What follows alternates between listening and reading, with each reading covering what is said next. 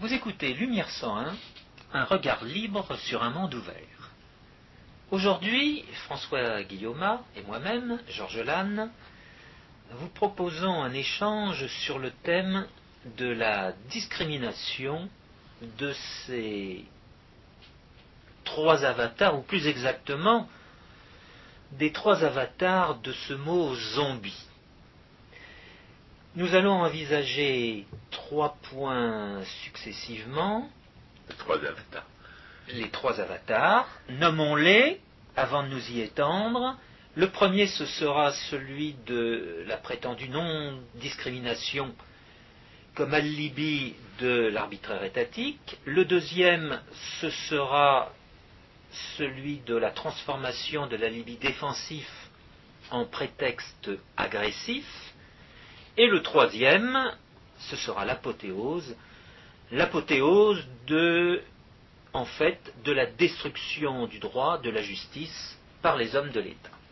Alors, pour commencer, tout d'abord, peut-être une précision sur euh, l'expression que nous utilisons de Oui, mot qu'est-ce que zombie. c'est- Qu'est-ce que c'est qu'un zombie? Ben, C'est un, un homme normal qui a été transformé par les sorciers vaudous en, euh, en esclave, et en esclave qui revient euh, du monde des morts pour tourmenter les vivants. Et la zombification des mots est un aspect de la fabrication des anticoncepts par la pseudo-démocratie socialiste. On a déjà dit à plusieurs reprises que la pseudo-démocratie sociale, socialiste plutôt, ne, euh, ne ment pas forcément sur les faits, mais elle euh, falsifie systématiquement leur interprétation, et l'instrument privilégié de cette falsification, c'est le remplacement de mots qui ont un sens, et notamment de, concepts normatifs qui ont un sens, par des, pseudo-concepts normatifs qui n'en ont aucun. Il s'agit en l'espèce de remplacer le mot justice par, euh, une- un néologisme, la non-discrimination, dont le but euh, central est de faire oublier aux gens, aux gens qui savent ce que c'est que la justice, et par conséquent qui savent ce que c'est que l'injustice. Il s'agit de les dépayser, pour euh, prendre une expression générale, il s'agit de leur faire perdre leurs repères, il s'agit de le- leur faire oublier qu'ils savent que la justice, c'est de respecter euh, la personne et la propriété des autres, c'est de tenir ses engagements, c'est de ne pas mentir, et la non-discrimination est un alibi, un alibi qui ne signifie rien, et qui est là pour euh, justement faire oublier euh, ce que c'est que l'injustice, et notamment au départ que l'injustice consiste à s'imposer aux autres, à disposer de leur personne et de leur propriété contre leur consentement. Et euh, c'est pour ça que la première utilisation du- de, cette notion de non-discrimination, ça va être de servir d'alibi à euh, l'intervention de l'État, c'est-à-dire en fait en tout état de cause, à la redistribution politique, où les faibles, où les puissants s'imposent par la force aux faibles, ce qui caractérise toute intervention de l'État, quelle qu'en soit l'intention d'ailleurs. Toute intervention de l'État est nécessairement redistributrice, toute, intention- toute intervention de l'État euh, prend nécessairement aux uns et pour donner aux autres, En se servant au passage. en se servant au passage. Et la- donc la première notion de non-discrimination, euh, peut-être tardivement nommée telle, au départ, c'est plutôt des déclarations des droits de l'homme qu'on fait pour limiter l'arbitraire des hommes de l'État. Et euh, sous, le masque de ces déclarations des droits de l'homme, euh, vont euh, progressivement se multiplier des, euh, des privilèges et des immunités qui vont reconstituer les systèmes d'ancien régime en faisant mine de respecter une certaine égalité de traitement entre, euh, non pas entre les citoyens, mais entre des catégories de citoyens. Je dirais que la marque caractéristique du caractère sophistique de la euh, soi-disant non-discrimination, c'est justement qu'elle ne reconnaît pas des individus, mais des catégories. Et plus vous faites de catégories, plus ces catégories sont petites, et plus vous vous rapprochez de la reconnaissance du fait qu'il s'agit essentiellement de voler tartampion pour donner un molle. Donc la, première, euh, la, première manifestation de ce pseudo-concept de discrimination va être de faire croire que l'intervention de l'État pourrait ne pas euh, ne pas être injuste. Il pourrait ne pas prendre injustement à l'un pour donner injustement à l'autre. Et ça, c'est évidemment impossible. L'action étatique est par définition, en tout état de cause, monopoliste. Et, ça, c'est pour l'État ultra-minimal. Euh, quand on va au-delà de l'État ultra-minimal, on est dans la pseudo-démocratie socialiste aujourd'hui. Les gens sont à moitié esclaves des hommes de l'État.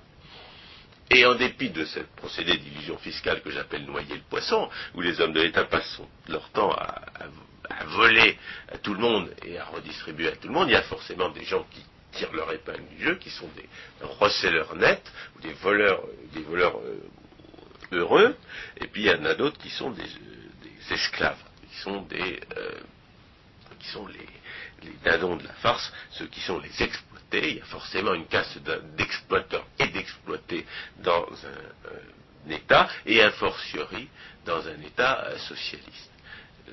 donc, c'est par définition l'action de l'État qui vole les uns euh, et donne aux autres. Je ne dis pas au profit parce qu'on a assez parlé de Bitur Camembert pour savoir que ce profit-là n'est aucunement, absolument pas garanti par l'intention de profiter à quelqu'un. C'est-à-dire que même si vous voulez voler machin et, et que cela profite à chose, eh bien, les lois de l'économie font que rien de tout cela ne vous est garanti. Donc, mais euh, moralement et juridiquement, l'intervention de l'État crée forcément une, une caste d'exploiteurs et une caste d'exploités. Elle crée ce que j'ai appelé à plusieurs reprises des Übermenschen légaux, c'est-à-dire des gens qui ont plus de droits que les autres, des, en traduction de l'allemand, des surhommes au regard de la loi, et des Untermenschen légaux, des sous-hommes au regard de la loi, c'est-à-dire des gens qui ont moins de droits que d'autres.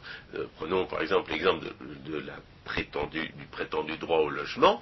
Que veut dire le prétendu droit au logement? Ça veut dire qu'il y a des Übermenschen légaux qui pourront se loger par la force sur le dos des autres, et puis les Untermenschen légaux, ce sont ceux qui non seulement devront payer pour leur propre logement, mais aussi pour le logement des premiers.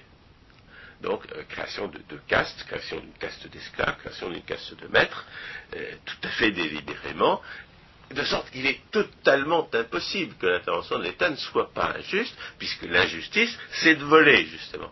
C'est de disposer du bien d'autrui contre son consentement. Et de ce point de vue-là, il y a un deuxième aspect qui est essentiel, parce qu'il va être l'occasion de falsification et d'alibi, c'est la notion d'égalité politique.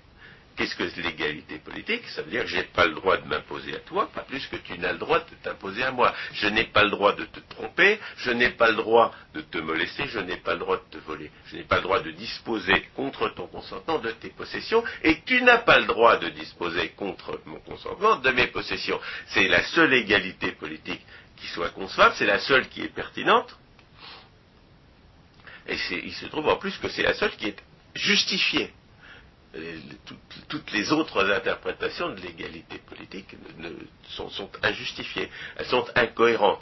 Et il arrive que d'excellents auteurs, euh, même comme Rothbard, ne comprennent pas très bien que la notion d'égalité politique est suffisante euh, pour euh, fonder la justice. Quand il dit l'égalité ne permet pas de définir la justice, parce qu'on peut imaginer que tout le monde soit obligé de se prosterner vers la Mecque trois fois par jour, ou de porter un uniforme vert réglementaire, ou de manger de la bouillie insipide, et rien d'autre.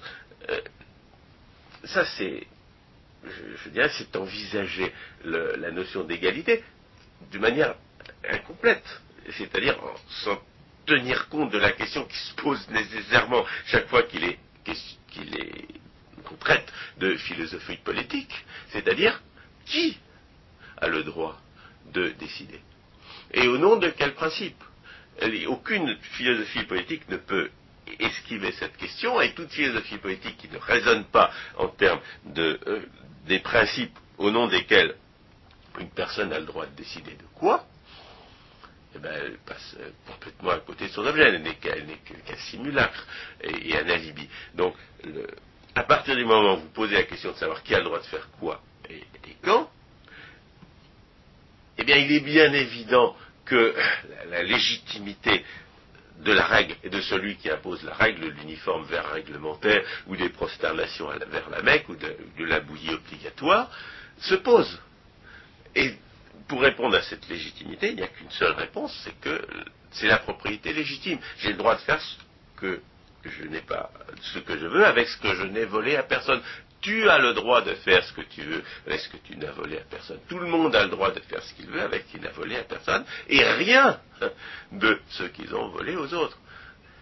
En d'autres termes, la notion même d'égalité, si on la pose correctement, débouche sur euh, la propriété naturelle, sur le principe de non-agression, sur l'égalité politique et elle seule, telle qu'on l'a définie au départ.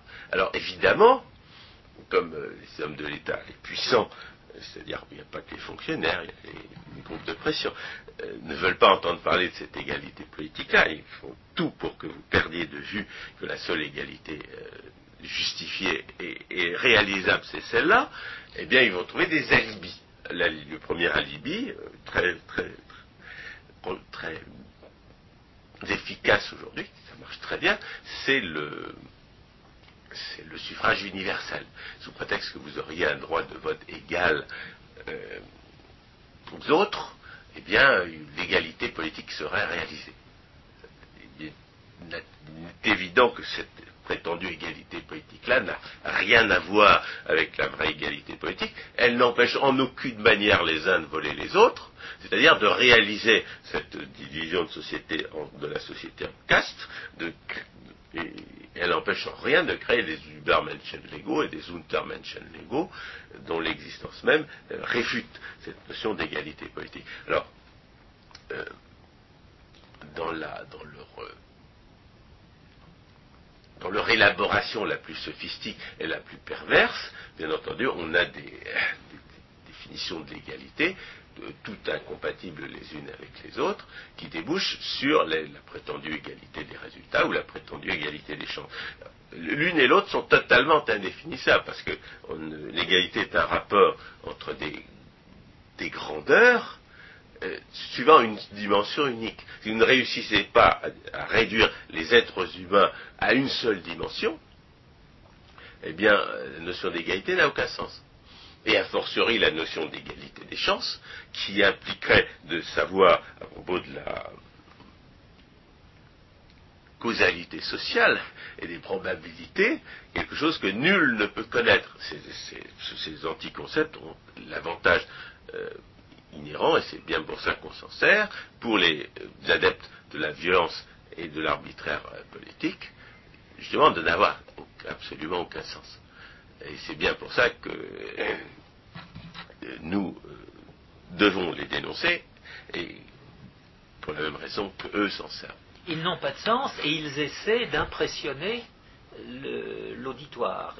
Ils essaient d'impressionner euh, la personne euh, à qui ils sont euh, adressés. il faut bien comprendre qu'à partir du moment où vous avez accepté ces, alibis de l'arbitraire politique, qui en, substitue à la définition correcte de la justice, qui est l'interdiction de voler, l'interdiction de, de tromper, l'interdiction d'agresser, eh bien, la, route est ouverte à, des falsifications bien plus grandes. Alors, le, prétendu égalité des chances, c'est la version la moins intellectuellement euh, déshonorante de la prétendue justice sociale. Alors, la prétendue justice sociale, pour les mêmes raisons que la prétendue égalité des chances, est totalement indéfinissable. Mais si vous acceptez une définition de la justice, qui est par définition logiquement incompatible avec la justice naturelle, eh ben, on va pouvoir vous faire avaler ce que l'on veut. Et euh, en l'espèce, la non-discrimination, c'est l'affirmation d'une prétendue justice, là où euh, de justice il ne peut pas y en avoir. Et en même temps, c'est la confusion d'une liste de de proscription, d'interdiction faite aux hommes de l'État avec la justice elle-même. Et il va suffire qu'on oublie que cette interdiction de discriminer faite aux hommes de l'État, que les hommes de l'État acceptent pour eux-mêmes, pour faire croire qu'ils ne sont pas arbitraires et injustes, il suffit d'oublier que euh, les raisons d'être de ces interdictions, et il suffit d'oublier euh, notamment euh, le, principe qu'il s'agit de protéger, qui est la, la, propriété de soi par l'individu, la propriété de soi et de ses possessions légitimes par l'individu, pour retourner la notion de non-discrimination et en faire d'un alibi de l'arbitraire étatique, mais un, alibi défensif, un prétexte aux agressions contre les gens normaux euh, euh, commis par les hommes de l'État. Et c'est le, le, deuxième avatar de ce mot zombie qu'est la, la non-discrimination. La non-discrimination est un substitut à la notion de justice. Elle vise à faire oublier aux gens qui savent ce que c'est que l'injustice. Une fois qu'ils ont oublié qui savent ce que c'est que l'injustice, eh on peut leur faire croire qu'il est injuste pour une personne privée euh, de, faire ce qui est par définition euh, la chose la plus juste au monde, c'est-à-dire d'exercer souverainement son droit de propriété. Et c'est comme ça que la notion de non-discrimination est aujourd'hui utilisée par les hommes de l'État pour détruire le droit de propriété. Aujourd'hui, on prétend lutter contre les discriminations privées. C'est-à-dire qu'on prétend interdire aux gens de décider souverainement avec qui euh, ils veulent s'associer, qui ils veulent inviter chez eux, et qui ne veulent, et surtout qui ne veulent pas inviter chez eux. Et cette, inversion n'est possible qu'à partir du moment où on a suffisamment rempli la tête euh, des gens avec une fausse définition de la justice, et surtout à partir du moment où on leur a remplacé la justice, l'injustice par la discrimination. Alors il y a, un aspect euh, moral qui, euh, qui, est relativement secondaire en l'espèce, encore que la confusion entre la morale et le droit joue un rôle psychologique très important euh, en, la matière, c'est qu'il arrive en effet que traiter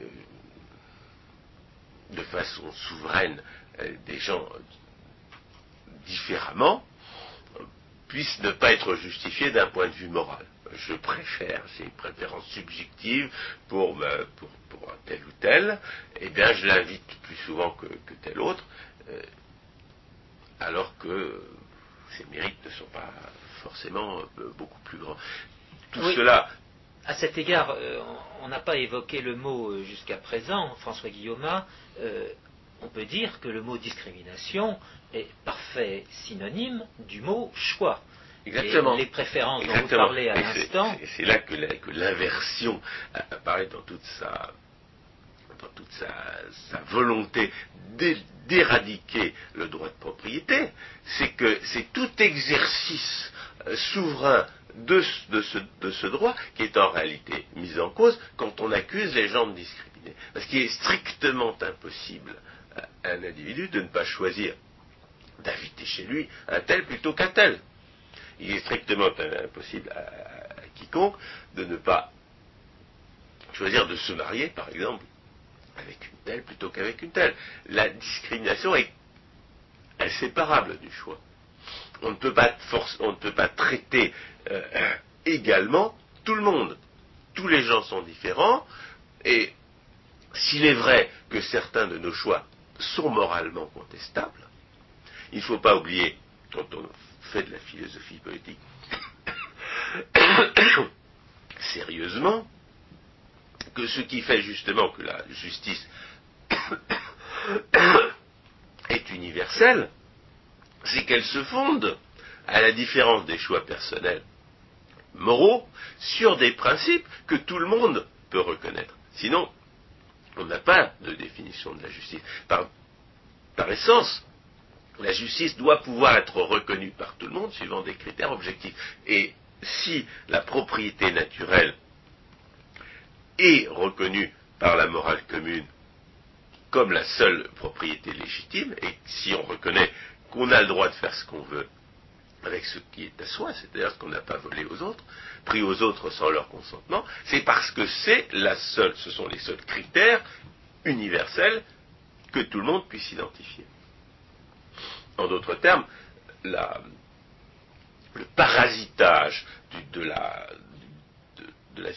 discussion juridique, de la philosophie politique, par des considérations morales, comme quoi ce serait pas bien de discriminer contre les gens qui n'ont pas la bonne couleur de peau, qui n'ont pas la bonne origine, tout cela est rigoureusement dépourvu de pertinence. Il faut bien comprendre ça. La seule chose que le propriétaire ait besoin de prouver pour justifier qu'il est discriminé envers tel ou tel, c'est qu'il est chez lui, c'est qu'il dépense son argent. Il n'a rien besoin de prouver d'autre, et en revanche, à partir du moment où il accepte de se défendre d'une accusation de discrimination qui n'a euh, strictement aucun sens dans un contexte juridique, qui ne relève que du choix moral, dont justement je viens de démontrer qu'il n'est pas pertinent, eh bien alors, il n'y a plus aucune possibilité de se défendre contre une telle accusation. On est automatiquement coupable parce que dans un contexte politique, la discrimination n'a aucun sens, ou plutôt le seul sens légitime qu'on pourrait lui donner, c'est celui que la notion de, discrimination est là pour évacuer, à savoir une violation de la propriété naturelle.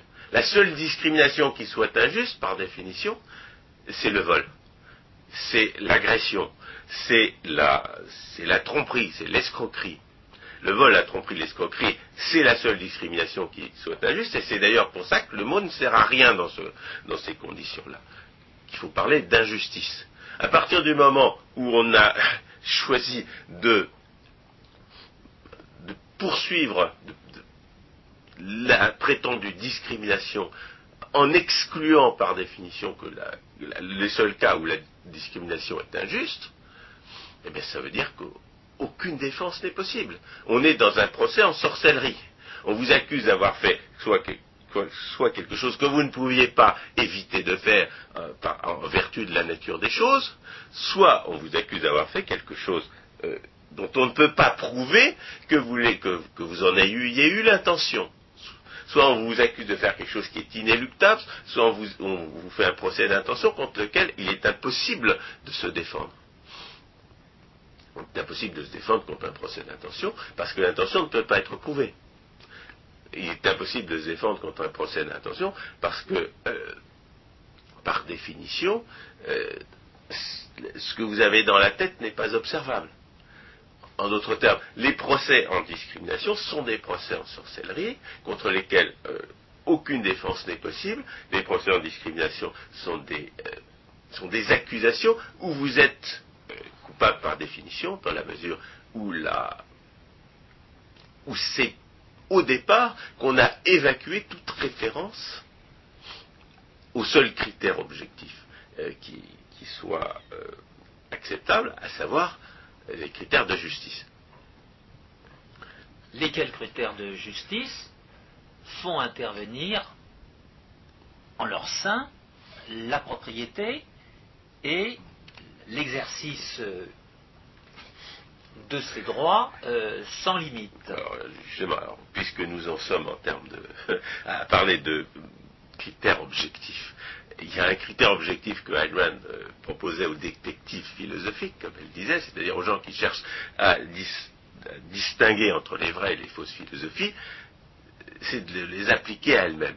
On avait donné l'exemple du positivisme, cette philosophie qui réfute tout énoncé philosophique comme arbitraire, et qui de ce fait se réfutait lui-même. Eh bien, là, vous avez une parfaite réfutation de la prétendue lutte contre les discriminations, avec le fait que cette prétendue lutte contre les discriminations, étant donné qu'elle a évacué les seuls critères objectifs y compris d'ailleurs les critères moraux, puisque euh, on la voit euh, ne lutter contre les discriminations que s'ils sont le fait de certains groupes sociaux ou ethniques, la prétendue lutte contre la discrimination est elle-même parfaitement discriminatoire. Elle l'est par définition puisqu'elle évacue les euh, critères de justice qui sont objectifs, et, elle l'est aussi empiriquement, elle l'est aussi de façon observable, elle l'est aussi de façon constatable, parce que ce que l'on peut observer, c'est que les soi-disant euh, contempteurs de la discrimination sont eux-mêmes parfaitement sélectifs dans leur poursuite. Euh, je pense à cette fameuse commission contre les droits de l'homme au Canada, qui ne poursuit jamais que des blancs, des chrétiens et de préférence des hommes. Et, on voit dans,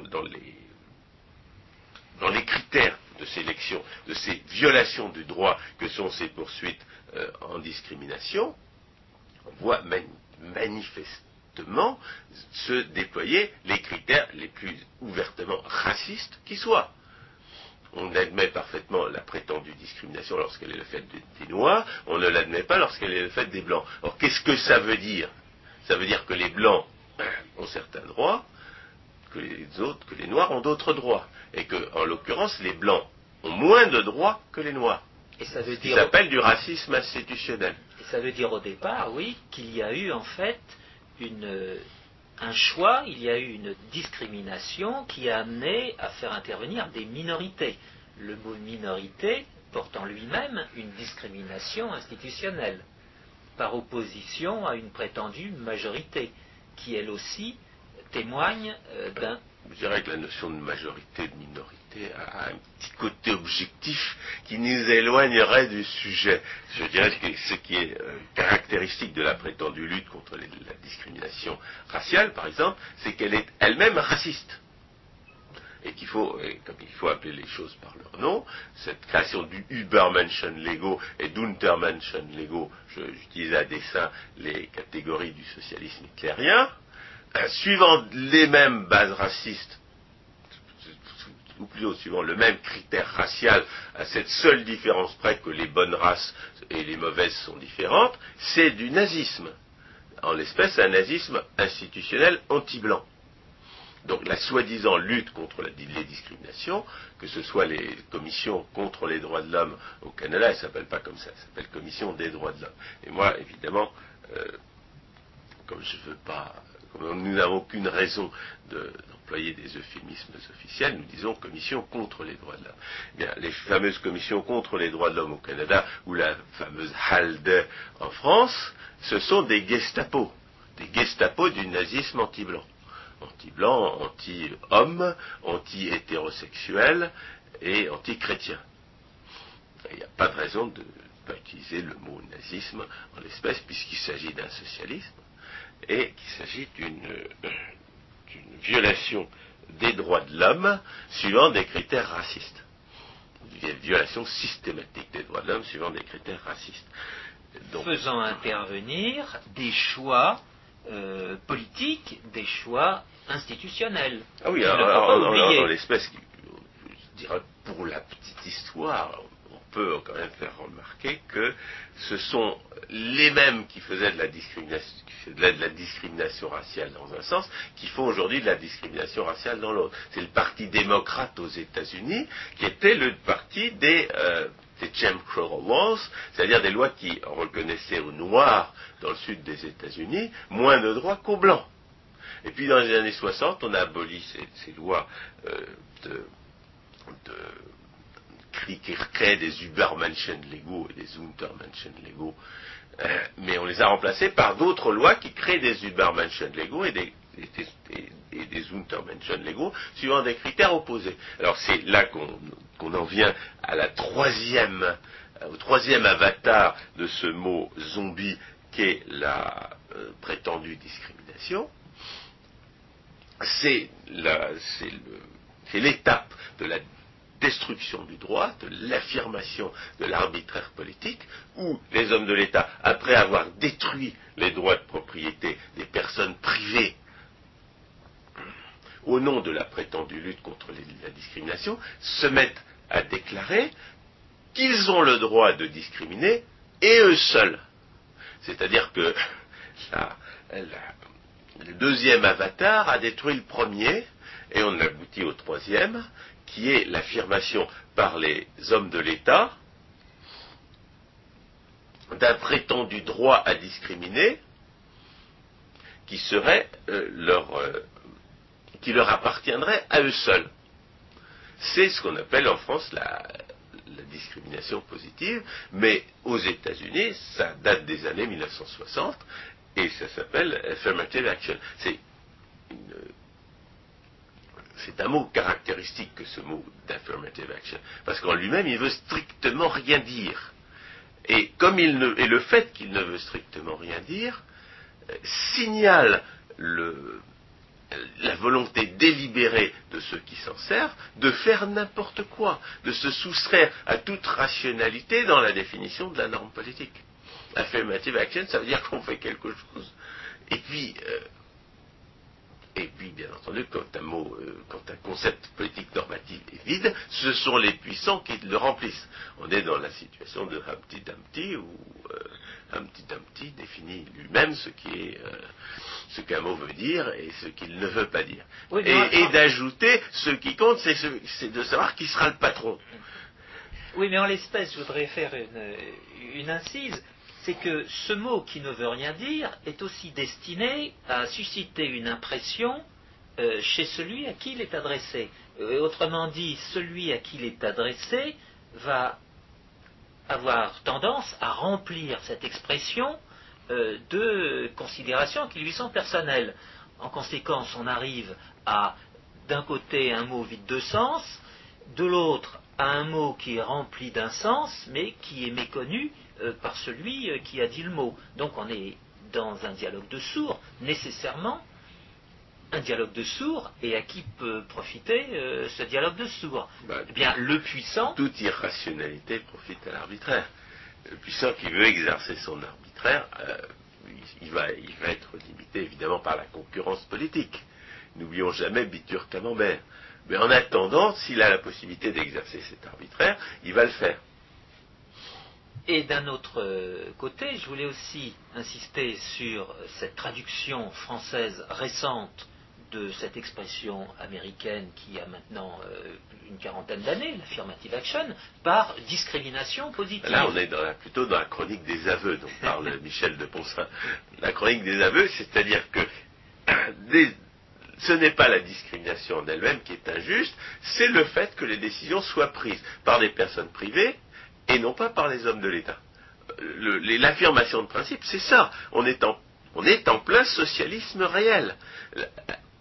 Prétendre instituer la discrimination positive, c'est affirmer que seuls les hommes de l'État ont le droit d'agir, que seule est légitime l'action des hommes de l'État et qu'elle l'est par définition. Et, quand, qu'à l'inverse, la décision des personnes privées, elle est par définition illégitime que c'est par définition que ce qui est juste est injuste et que ce qui est injuste est juste, parce que dans la justice naturelle, ce qui est juste, c'est la décision privée, ce qui est légitime, c'est la décision privée, ce qui n'a pas de compte à rendre et pas de limite à reconnaître, c'est l'exercice souverain de son droit de propriété par le citoyen normal.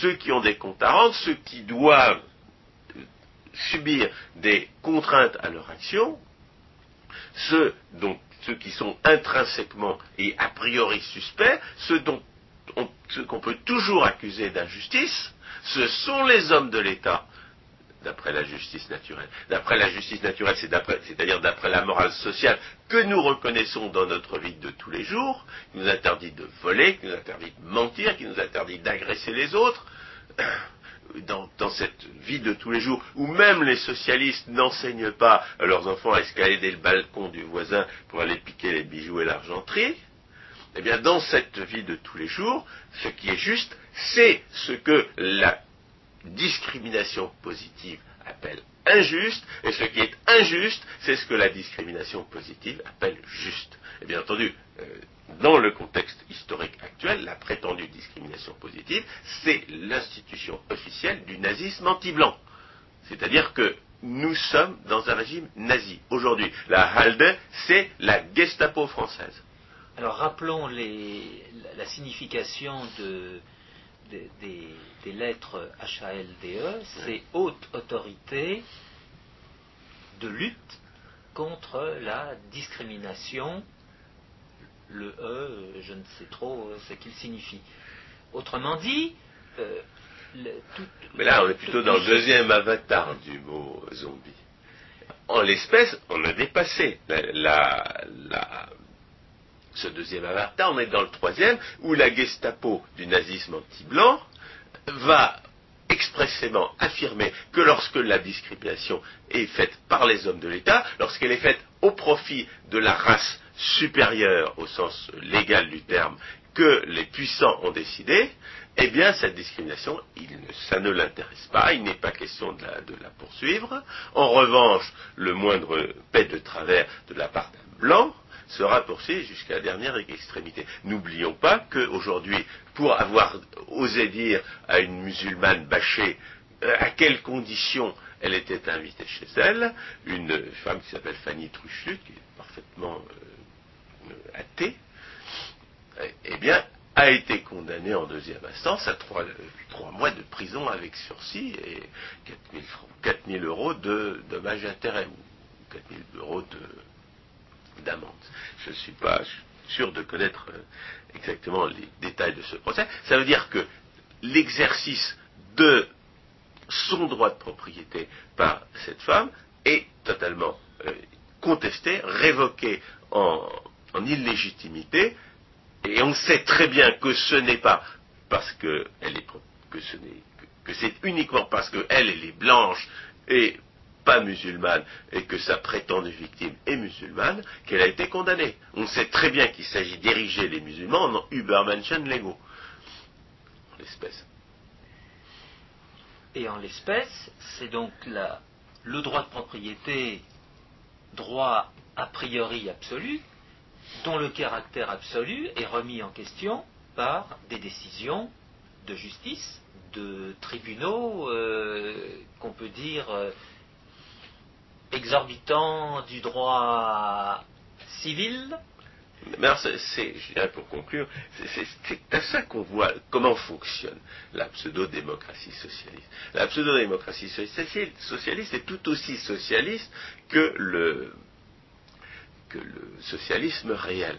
Mais elle euh, camoufle son caractère arbitraire et policier derrière des mots qui ont l'air de vouloir dire quelque chose. C'est pour ça qu'il est très important de comprendre, notamment euh, ce que des gens aussi, euh, des gens Philippe Benetton n'avaient pas l'air de comprendre, c'est que les interprétations raisonnables de ces mots zombies ne les rendent que plus dangereuses. Ne les rendent plutôt que plus dangereux parce que l'interprétation raisonnable, c'est euh, l'antigène qui va faire croire à la cellule qui est votre, qui est votre cerveau que, l'autre est légitime. Si vous faites entrer un, anti-concept pseudo-démocrate et socialiste dans votre tête, vous n'avez plus les moyens de vous défendre contre lui. C'est-à-dire que vous avez, les, vous avez le cerveau complètement neutralisé. Et ça rejoint les mots dont on a parlé à une émission qu'on a appelé les mots virus. Voilà. Exactement. Et la, le, les mots zombies, c'est la zombification de la norme politique, c'est un aspect de la fabrication des, des anticoncepts, dont euh, des mots virus plutôt, dont les anticoncepts sont la forme achevée. En l'espèce, la, discrimination est un anticoncept, et un anticoncept dont on voit, dont on a vu progressivement les ravages, puisqu'on passe d'un alibi à l'arbitraire étatique, un prétexte pour détruire le droit, le, droit les droits de l'homme et du citoyen chez les personnes ordinaires, c'est-à-dire pour, pour inverser la, la, notion même de droit de l'homme, pour la, transformer de limite à l'arbitraire de l'État à prétexte à l'arbitraire de l'État. Il y a une autre manière de transformer les droits de l'homme de limite à l'arbitraire de l'État en prétexte à l'arbitraire de l'État, c'est d'inventer les prétendus droits A. C'est un procédé différent, mais c'est le même principe. Il s'agit de dénaturer le concept, de retirer, euh, de retirer la notion de droit de l'homme de son contexte, qui est celle d'une compréhension du caractère essentiellement arbitraire et injuste de l'État et de la nécessité de le, euh, contenir. Et on aboutit, euh, suivant les, euh, les anticoncepts qu'on a inventés, le résultat est le même, c'est-à-dire la destruction de la, euh, pensée politique, le, remplacement des notions de justice que non seulement nous avons connues, mais que nous continuons de connaître et de reconnaître, par des, euh, par des, euh, par des leurres, par des mirages, plutôt par des, par des illusions qui, qui, nous conduisent à abdiquer toute, toute, défense de nos droits.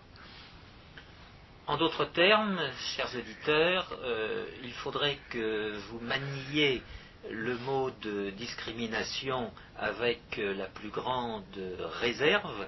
Euh, soyez discriminant dans votre usage du Exactement, c'est-à-dire penser. Ce sur quoi il faudra insister, c'est qu'il est là pour remplacer et pour détruire le mot d'injustice. Même si vous avez été victime de discrimination, on sait que la prétendue lutte contre la discrimination est elle-même un cas euh, caractéristique de discrimination, elle est elle-même discriminatoire, à cette différence près qu'elle se fait au nom d'un principe d'injustice, alors que la discrimination privée ne fait qu'exprimer un droit légitime même si vous pensez qu'on discrimine contre vous, vous, abstenez-vous de l'utiliser, ça impliquerait de le, cautionner. Et utiliser le mot choisir, les choix euh, révélant les préférences de chacun. Dans, le, dans, le, contexte des choix moraux, il s'agit de choisir, et il s'agit de choisir moralement. Et dans le contexte politique, il s'agit de justice ou d'injustice, et strictement de rien d'autre. La norme, en matière de justice, il n'y a qu'une seule norme, en matière politique plutôt, il n'y a qu'une seule norme, c'est la justice. Et c'est aussi vrai pour les politiques économiques d'ailleurs que pour les, euh, les choix euh, interpersonnels. Malheureusement, euh, comme le côté politique que nous avons envisagé est celui de la redistribution, et que ce, ce contexte politique est en opposition avec euh, la justice et la morale, eh bien, comme l'a dit Chateaubriand, il ne peut produire que le contraire de ce qu'on en attendait, et cela explique euh, les difficultés que nous pouvons connaître aujourd'hui, en particulier en France. Chers auditeurs, merci de votre attention. À la prochaine fois.